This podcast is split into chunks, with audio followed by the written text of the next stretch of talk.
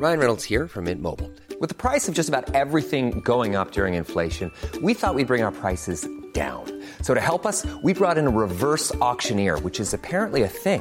Mint Mobile unlimited premium wireless. Ready to get 30, 30, bit to get 30, bit to get 20, 20, 20, bit to get 20, 20, bit to get 15, 15, 15, 15 just 15 bucks a month. So, Give it a try at mintmobile.com slash switch. $45 upfront for three months plus taxes and fees. Promo for new customers for limited time. Unlimited more than 40 gigabytes per month. Slows. Full terms at mintmobile.com.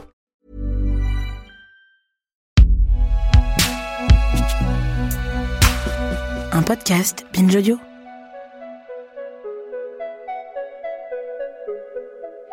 On m'a attaché les mains, on m'a attaché les pieds. Puis le docteur est venu avec ses appareils. Les femmes sont entièrement livrées aux mains des professionnels.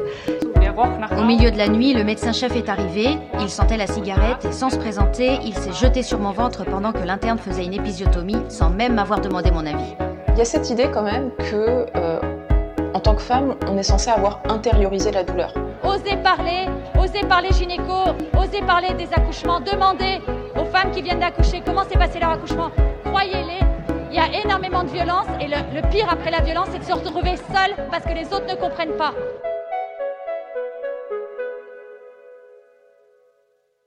Je suis enceinte de mon premier, je découvre la grossesse euh, au mois de mai 2012. À cette époque, j'avais 27 ans. J'étais heureuse d'être enceinte. Je m'y attendais pas. Euh, on avait essayé d'avoir euh, des enfants, ça n'avait pas vraiment fonctionné. Donc là, c'était vraiment la vraie surprise et la joie, la découverte, l'appréhension un petit peu aussi, puisque bah tu débutes, tu connais pas, donc euh, voilà. Je vivais encore chez mes parents à l'époque, donc il a fallu tout organiser pour que lorsque mon fils euh, naîtra, euh, nous serions toute la famille au complet dans un nouveau logement.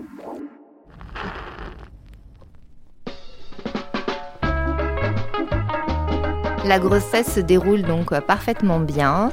J'ai pas de gros symptômes, enfin j'ai pas de j'ai les jambes lourdes en fin de grossesse mais c'est tout. Euh, Je mange beaucoup. J'ai pas forcément fait attention donc je me suis fait des plaisirs. J'ai pas eu d'envie fulgurante sauf du nougat, je sais pas pourquoi. C'était pas évident à trouver en plus. On profite, euh, j'avais un chien à cette époque, bah, j'arrivais toujours à le promener vraiment euh, nickel jusqu'au jusqu'à la fin quasiment. Mon fils bougeait énormément dans mon ventre. C'était très rigolo parce qu'il réagissait aussi énormément à la voix de son papa. Après les neuf mois dans mon ventre, nous sommes arrivés à la clinique dans la soirée du 21 février 2013. Je suis arrivée à la clinique avec des contractions. Mon mari était présent, mon col commence à se dilater et là l'équipe de sage-femme décide donc de me passer en salle d'accouchement. J'ai eu droit à la péridurale, fort heureusement d'ailleurs.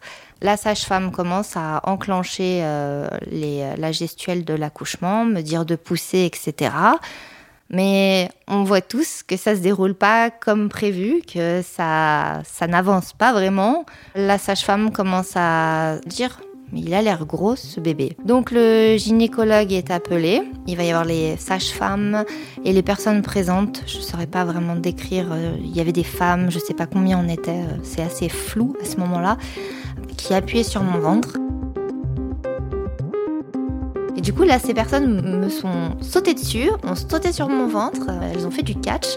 Euh, Il y en avait donc les coudes étaient sous les côtes, l'autre était un peu plus bas vers l'abdomen, et le but c'est d'essayer de faire descendre l'enfant. Donc elles ont sauté un bon moment. Je me souviens avoir crié sortez-le de là, j'en peux plus. Je sens mon corps craquer, mais vraiment comme un fil qu'on prend et qui lâche et qui fait ping.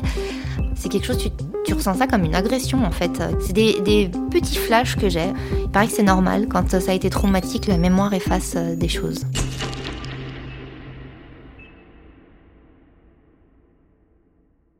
Alors une épisiotomie, en fait, c'est un geste chirurgical effectué par le gynécologue avec un scalpel pour ouvrir le périnée. Donc euh, il a fait ça dans la foulée pour aider au passage de mon petit garçon. Euh, C'était violent, c'est vraiment dur. Mon fils sort enfin. Euh, le bébé est donc euh, pris en charge par l'auxiliaire puère. Il est pesé, donc il faisait 4 kilos.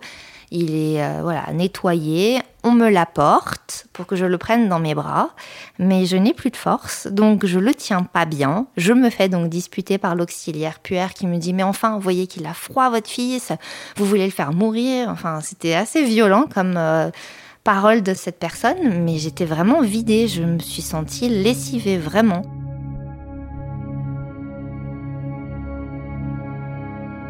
On me laisse mon petit garçon, on me remonte en salle d'accouchement. J'ai pas eu l'euphorie de la maman euh, qui vient d'avoir son enfant, ça c'est sûr. J'ai pas eu le côté Waouh, ça y est, j'ai mis mon enfant au monde. J'ai pas eu cette, euh, cette vague-là. Je, je, je me suis sentie déstabilisée, je me suis sentie perdue. Et euh, le moment le plus dur, ça a été quand je me suis retrouvée toute seule dans la chambre, où là, t'as le calme, t'as ton bébé, et et tu te sens seule en fait, t'as mal, tu peux rien faire parce que t'es alité et t'as ton petit bout de chou. Alors bah tu passes ton temps à le regarder, tu l'admires forcément, hein, euh, c'est euh, un acte d'amour, mais je me suis sentie perdue, perdue, confuse. Euh, fallait reprendre les marques, une nouvelle vie allait commencer, mais il fallait aussi essayer de se reconstruire psychologiquement et physiquement.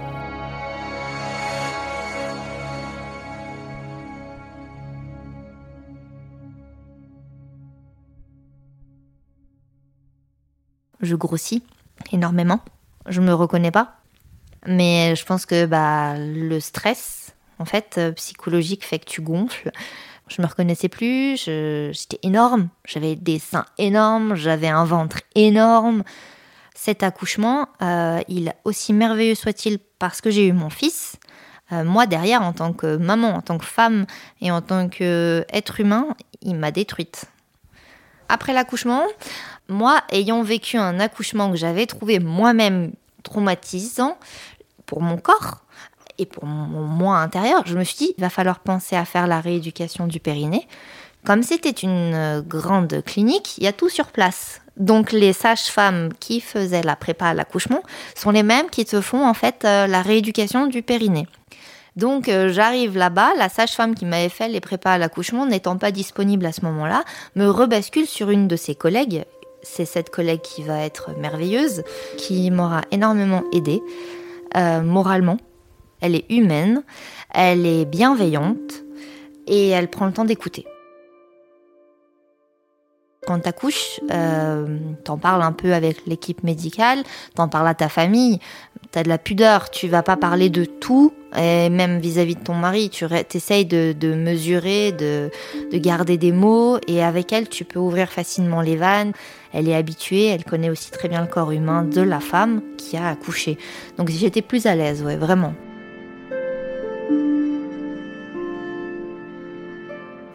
Cette sage-femme d'entrée de jeu, elle, elle a vu, elle m'a dit effectivement que j'avais vécu un, accouchement compliqué, traumatisant. ça m'a rassurée d'entendre des mots d'une personne du milieu médical avec le même ressenti que moi. Ça m'a aidé, ça m'a aidé à me livrer, à lui faire confiance tout simplement.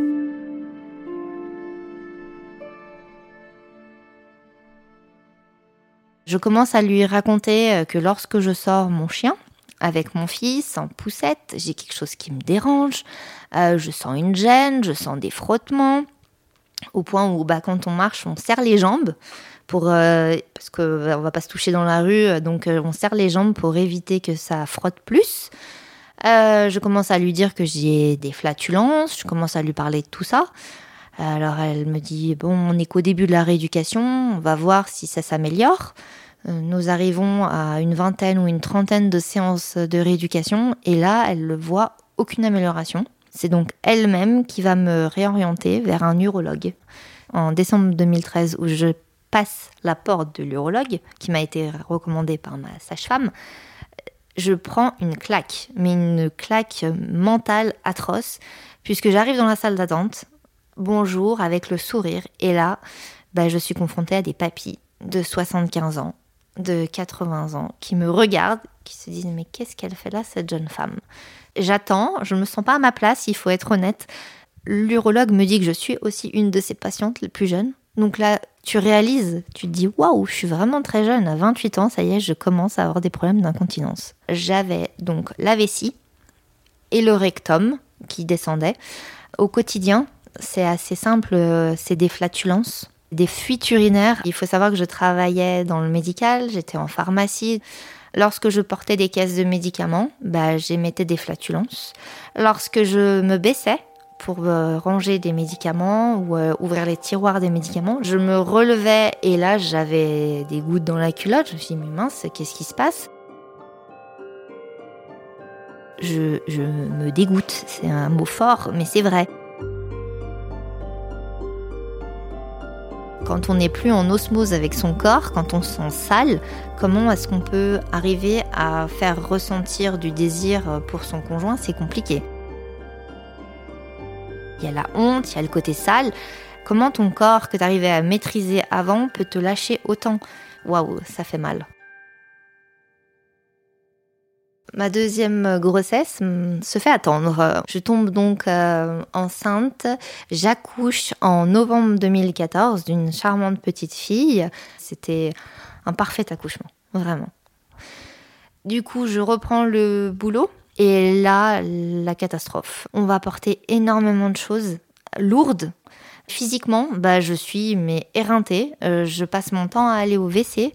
Euh, j'arrive à un stade où je peux pas porter. Je me trouve donc euh, mes magasiniers, mes deux collègues magasiniers, à les soudoyer en leur achetant des gâteaux, en leur achetant du thé, en leur demandant s'ils peuvent pas me porter ces choses-là qui sont trop lourdes pour moi. Je finis dans le bureau du pharmacien à devoir lui expliquer que j'ai des problèmes de santé, que je suis obligée d'aller au WC parce que je vais changer mes serviettes hygiéniques, parce que je me fais pipi dessus. J'ai donc euh, arrêté définitivement de travailler en 2017. C'est dur. Moi, il faut savoir que mon métier, euh, c'est hyper important. Je voulais être en pharmacie depuis mon stage de troisième. À 13 ans, j'ai dit c'est ça que je veux faire. Euh, j'ai fait les études pour, j'ai fait le bac pour. C'était mon boulot, c'était ma vocation, c'était ma voie. Ça a été moralement hyper dur. Là, tu te dis waouh, t'es plus apte à faire le métier que tu voulais faire.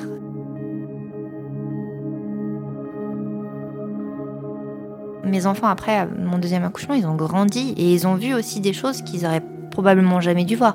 Une maman qui va leur faire un bisou le soir, qui se baisse à hauteur des lits, puisque les lits sont bas pour, pour les petits, et en se baissant, qui fait pipi. Euh, ça, c'est des choses, ça devrait pas arriver, ça m'est arrivé. C'était compliqué. Après, comme mes enfants étaient petits, euh, j'avais pas trop le temps de penser à mes problèmes euh, de santé. Je savais que ça allait pas, mais il fallait que je fasse tourner la maison. Donc euh, je m'occupais des petits. T'as pas le temps de penser à tes propres problèmes. T'enchaînes, t'enchaînes, t'enchaînes. Et puis quand j'allais vraiment pas, en général, bah, je prenais mon chien, partais prendre l'air 10 minutes. Rien que de sortir 10 minutes, de prendre l'air, de penser à autre chose, ça me faisait du bien. Je remontais, je rentrais et j'étais beaucoup plus détendue, beaucoup plus zen.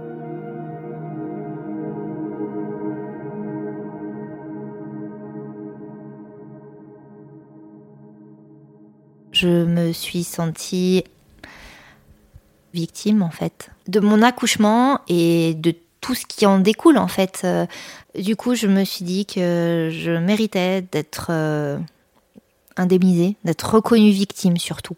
Alors, euh, la CCI, c'est la commission de conciliation et d'indemnisation. Je la saisis en janvier 2019. C'est un dossier à composé avec tes éléments médicaux que tu transmets à une personne référente qui, elle, va juger si ton dossier est recevable ou pas. Finalement, je ne suis pas reconnue comme victime et c'est encore pire. Je me sens mais prise vraiment pour une pomme. Ça me dégrade encore plus. Donc là, déjà, je commence à me dire waouh, c'est effarant. Qu'est-ce que je vais faire? Je crois que c'est un des trucs les plus durs à accepter. C'est frustrant, c'est humiliant. Humiliant, c'est vraiment le bon mot. Puis ça fait de la peine. Vraiment, ça fait de la peine. Je voulais rencontrer un psychologue, même plus un psychiatre dans cette période-là, parce que mon corps, j'avais commencé à comprendre qu'il irait jamais mieux, que mon boulot, il fallait l'entériner au plus profond, et il fallait que je trouve quelque chose à quoi me raccrocher. J'attendais quelque chose qui me permette d'évacuer la colère. la forte colère que j'avais en moi. J'étais vraiment explosive, c'est-à-dire que j'ai toujours eu un tempérament de feu, mais ça partait vite et pour rien. J'étais trop virulente, j'étais trop énervée, j'arrivais pas à passer au-dessus. Euh, c'est normal, hein, trop, trop d'agressions dans la vie, trop d'échecs, et ben ton, n'y arrives plus, tu peux plus éponger tout ça. Je voulais justement trouver quelqu'un qui puisse me dire pourquoi je suis autant en colère, pourquoi j'essaie l'hypnose, j'essaie plein de choses, hein, c'est important pour me détendre par rapport à tout ce que j'ai vécu. Euh, la sophro, les massages, j'ai fait tout ça, ça n'a pas marché. Donc euh, je me suis dit, il faut peut-être que j'aille en, psychanalyse, vers un psychiatre. C'est dur hein, de se dire, euh, parce que la psychiatrie, c'est quelque chose qui m'effraie énormément. Mais vraiment, parce que j'ai peur qu'on nous mette dans une case, elle est folle alliée. Dans mon cas, j'ai jamais passé la porte d'un psychologue. Pourquoi? Parce que financièrement, j'aurais jamais pu le payer. C'est triste à dire, mais c'est la vérité. En mai 2021. Je découvre le collectif Stop euh, aux violences gynécologiques, donc Stop Vogue, euh, via Facebook sur une publication euh, dans mon fil d'actualité. C'est un article qui a été republié en fait et qui parle de qu'est-ce qu'une expression abdominale. Ça m'interpelle, je le lis et là, je découvre que c'est ce que j'ai vécu en fait en 2013, c'est-à-dire que c'est un, nom tout bizarre, expression abdominale. C'est voilà, c'est le fait d'apposer tes mains, tes coudes sur le ventre de la femme enceinte pour aider à faire sortir le bébé. Donc je découvre ces mots. Euh, je découvre qu'il peut en découler du coup des problèmes derrière de descente d'organes, etc. Et je découvre aussi que en théorie, on ne doit plus le pratiquer depuis de nombreuses années. Donc euh, en lisant cet article, je, je me sens tout de suite comprise euh, par euh, ce collectif que je vais donc suivre activement, que je vais contacter aussi. je vais donc leur raconter mon histoire, donc via ce collectif, euh, j'échange avec euh, des femmes qui du coup euh, comprennent notre vécu, notre ressenti, qui ont d'autres histoires similaires, qui voilà. Du coup, ça apporte un espèce de soutien, de de bien-être, de, pouvoir échanger. C'est un peu ouais ma thérapie. Et puis c'est des personnes qui sont pas de ta famille, donc c'est beaucoup plus libre aussi. Tu peux parler beaucoup plus librement de plein de choses.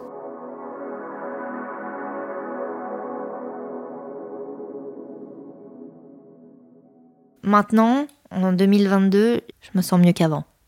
Je me sens mieux qu'avant. Le mental, je le construis chaque jour. Euh, chaque jour, je, vis ma journée à fond. Et demain, c'est une autre surprise. Je refuse de me projeter parce que si tu te projettes, euh, tu mets des intentions. Et si tu mets des intentions et que tu te prends une claque, ça te mine moralement. J'essaye de faire quelque chose. Euh, chaque jour de rentabiliser mes journées. J'ai découvert le bénévolat. J'en faisais déjà énormément, mais maintenant je fais un vrai bénévolat. Je suis dans une association pour enfants malades.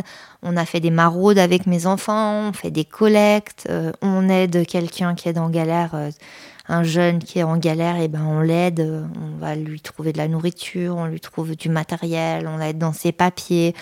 On essaye d'investir le temps on essaye de se donner une, une raison, en fait, euh, le matin, de continuer à pas perdre le côté professionnel, à se dire t'as pas fait des études pour rien. Ça me fait du bien, ça me motive. C'est un challenge aussi, parce que tu sors de la maladie. Ça m'aide euh, à me dire tu rentabilises tes journées. Déjà, tu essayes d'inculquer des valeurs à tes enfants. Donc mes enfants, ils connaissent le partage, ils connaissent l'entraide, c'est hyper important. Du coup, il faut faire un cheminement chaque jour, chaque jour, chaque jour.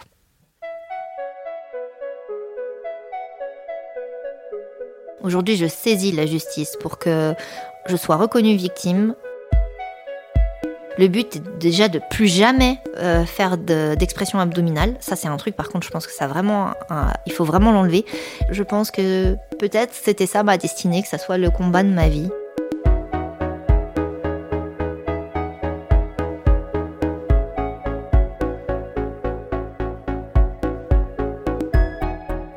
Après la pluie est un podcast de Binge Audio. Entretien mené, enregistré et monté par Sarah Amni. Réalisation Paul Berthiaud. Production Naomi Titi.